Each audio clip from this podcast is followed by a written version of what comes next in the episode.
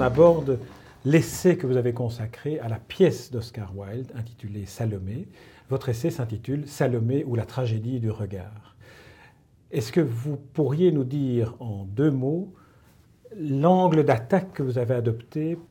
La tragédie Salomé d'Oscar Wilde, c'est vraiment une œuvre singulière dans le, travail d'un auteur qu'on connaît pour des comédies légères, pétillantes comme du champagne, avec son personnage de dandy, cultivé, provocateur, dont l'homosexualité est évidente pour tout le monde, mais que personne ne peut évidemment dire, vu les lois et la répression à l'époque victorienne. Qui est un crime à l'époque victorienne. C'est un crime, c'est deux ans de bagne, c'est le décret Labouchère, qu'on appelait la charte des maîtres chanteurs. Ça fait beaucoup de dégâts à l'époque. C'est quelqu'un qui euh, est bien connu pour sa superficialité, qu'il cultive. Et puis voilà que tout d'un coup, il écrit une œuvre euh, sérieuse une œuvre euh, sur un sujet biblique. Il faut savoir que sur les scènes anglaises, on ne peut pas représenter des personnages bibliques. Il l'écrit en français. Alors je me suis posé des questions un petit peu, un petit peu naïves, faussement naïves. Enfin, pourquoi un tel auteur écrit de telles choses? Pourquoi écrit-il en français directement? Bon, Il parle parfaitement le français, mais enfin l'anglais est quand même son, instrument de prédilection. Il faut le croire. Euh, pourquoi un sujet biblique? Pourquoi une femme? Pourquoi Salomé? Prenons chacune des questions.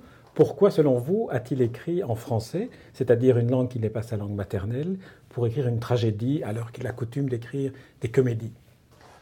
Alors c'est une hypothèse que, j'essaie d'étayer, je, je, suis relativement euh, rapide là-dessus.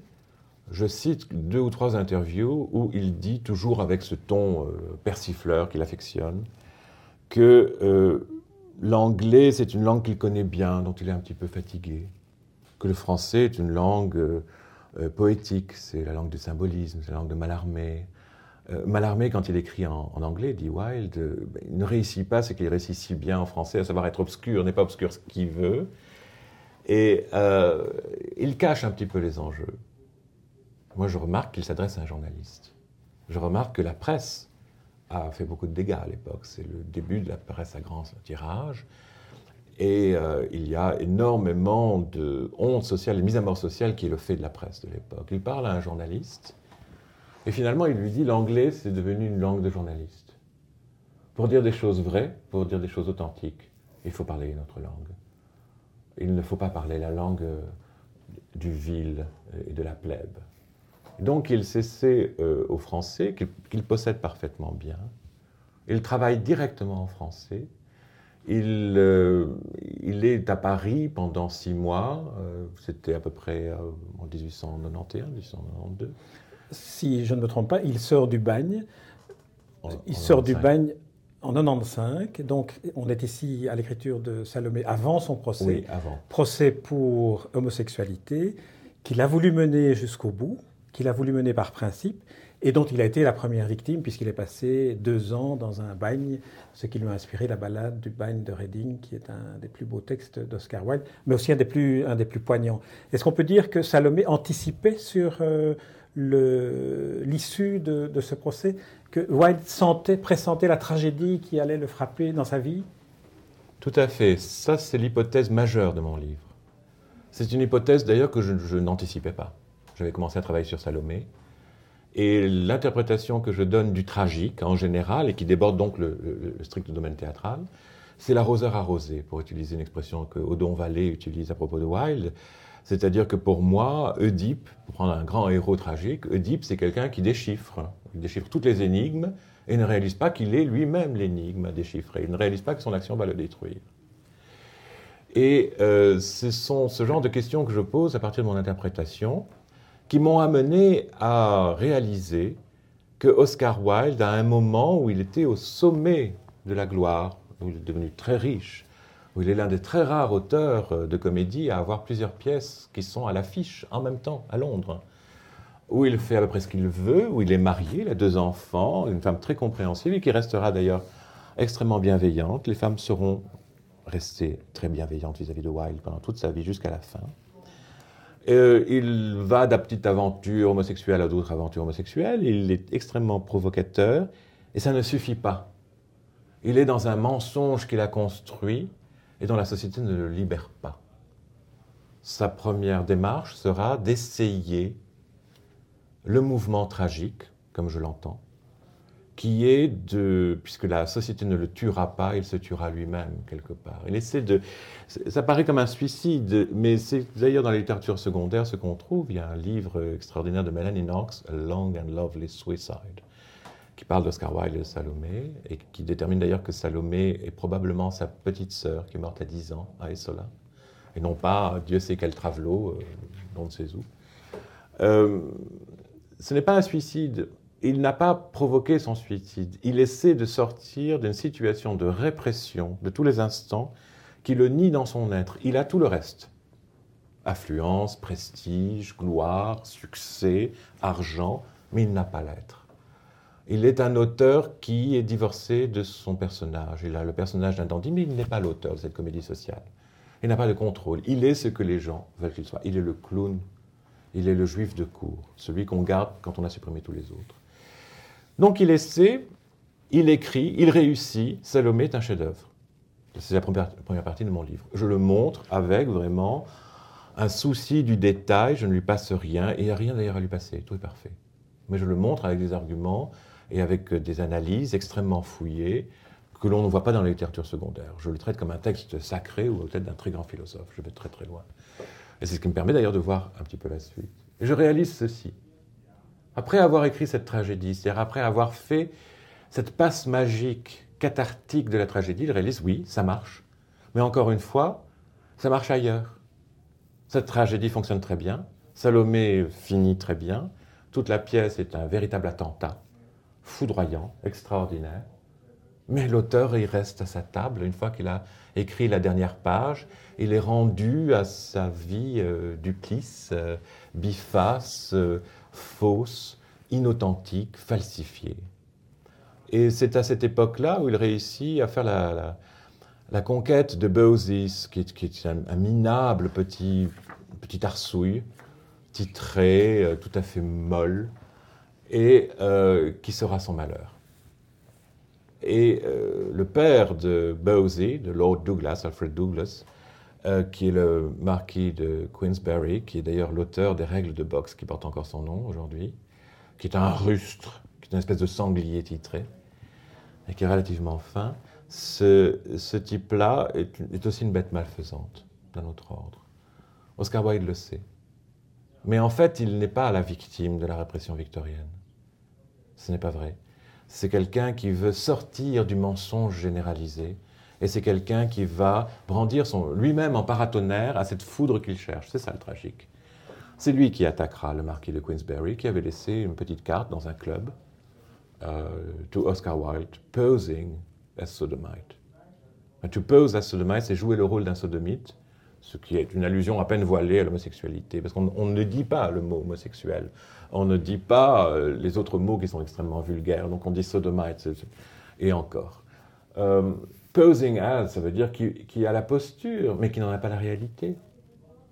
Oscar Wilde, contre l'avis de tous ses amis, de ses avocats, de Gide, de, tous les gens à qui il en aura parlé, va quand même porter plainte pour diffamation, pour sa réputation.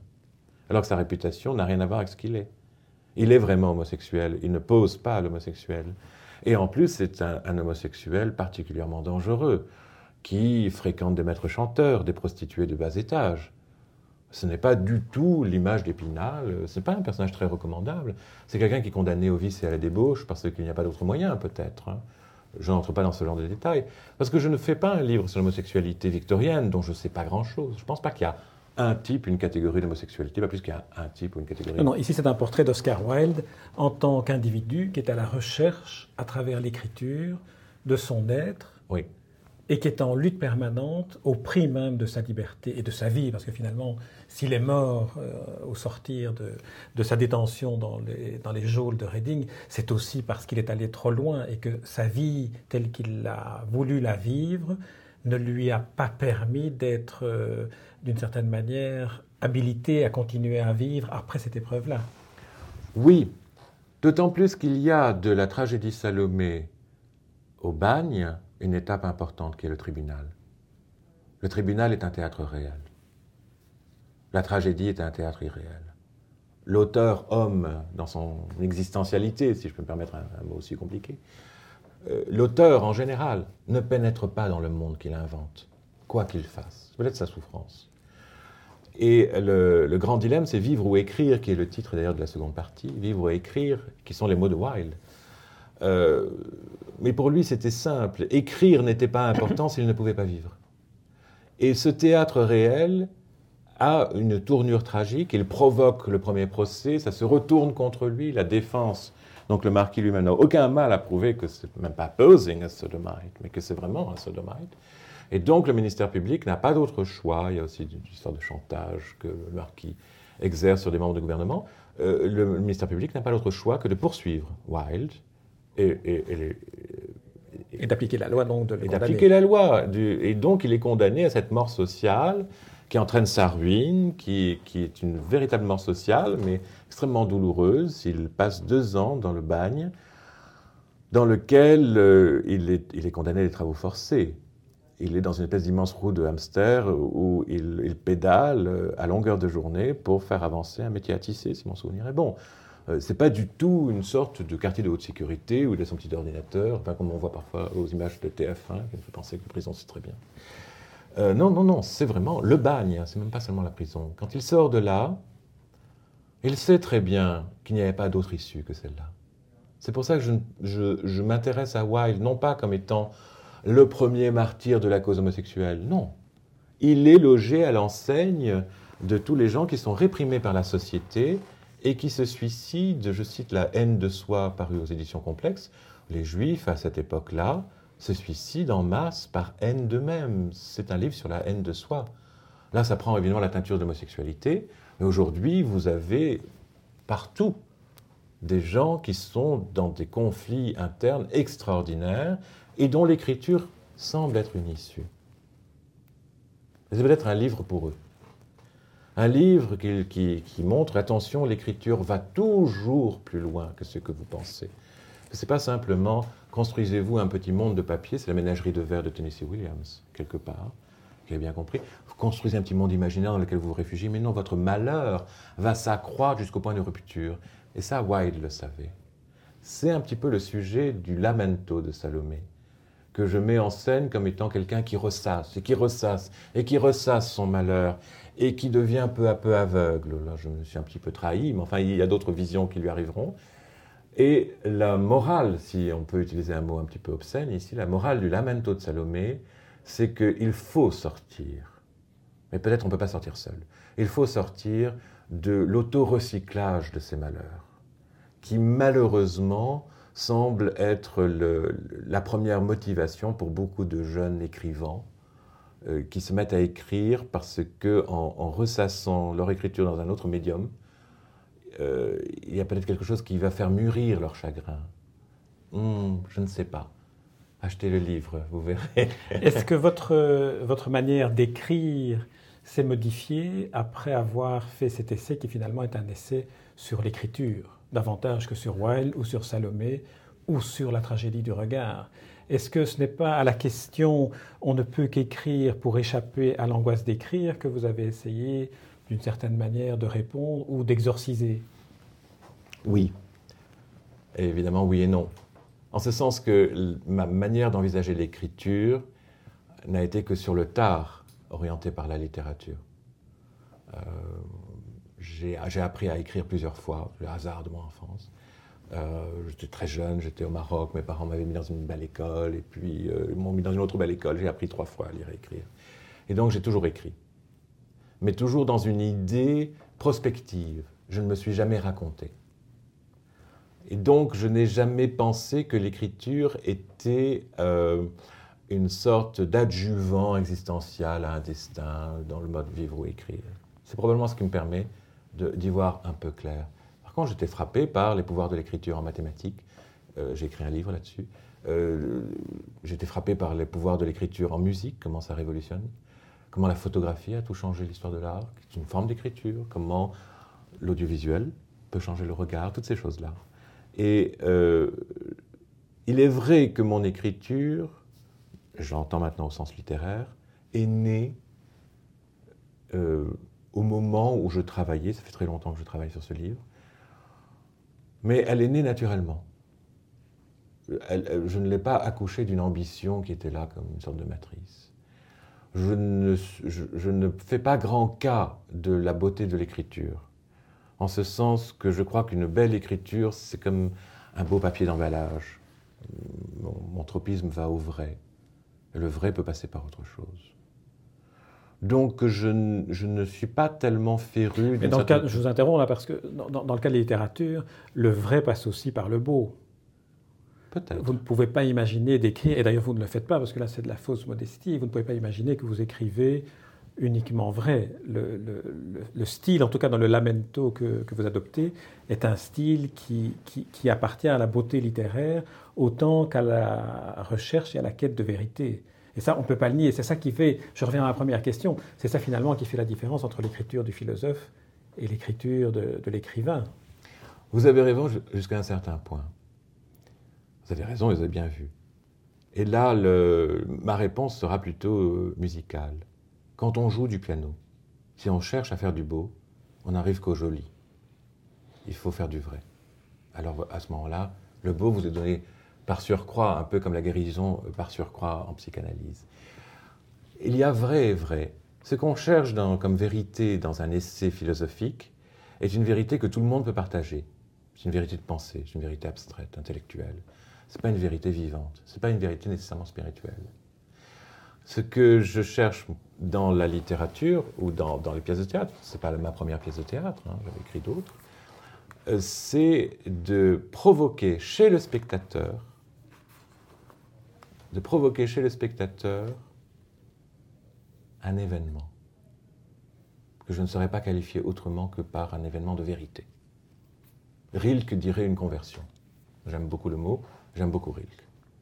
Donc quelque part, à partir du moment où on est dans cette tension, où qu'importe qui je suis, et j'aime bien l'idée de l'anonymat, mais ça ne fonctionnerait pas dans ce monde si on ne peut pas publier des choses anonymes, ce sont toujours des choses honteuses. Mais j'aime bien l'idée d'un texte qui se défend tout seul. La beauté absolue résiste absolument à l'écriture, écrivez-vous. Et la dernière phrase de votre essai, à mon avis, annonce le lamento et l'annonce euh, soulignée au fluo euh, jaune. Le beau est le point de fuite de la perspective architecturale. Il n'existe que pour le regard, mais grâce à lui, tout s'ordonne et trouve sa place. Je pense que dans l'écriture, en tant qu'écrivain, vous essayez d'atteindre le beau, même si la beauté absolue résiste absolument à l'écriture, et que c'est finalement cela le travail de l'écrivain que vous êtes devenu.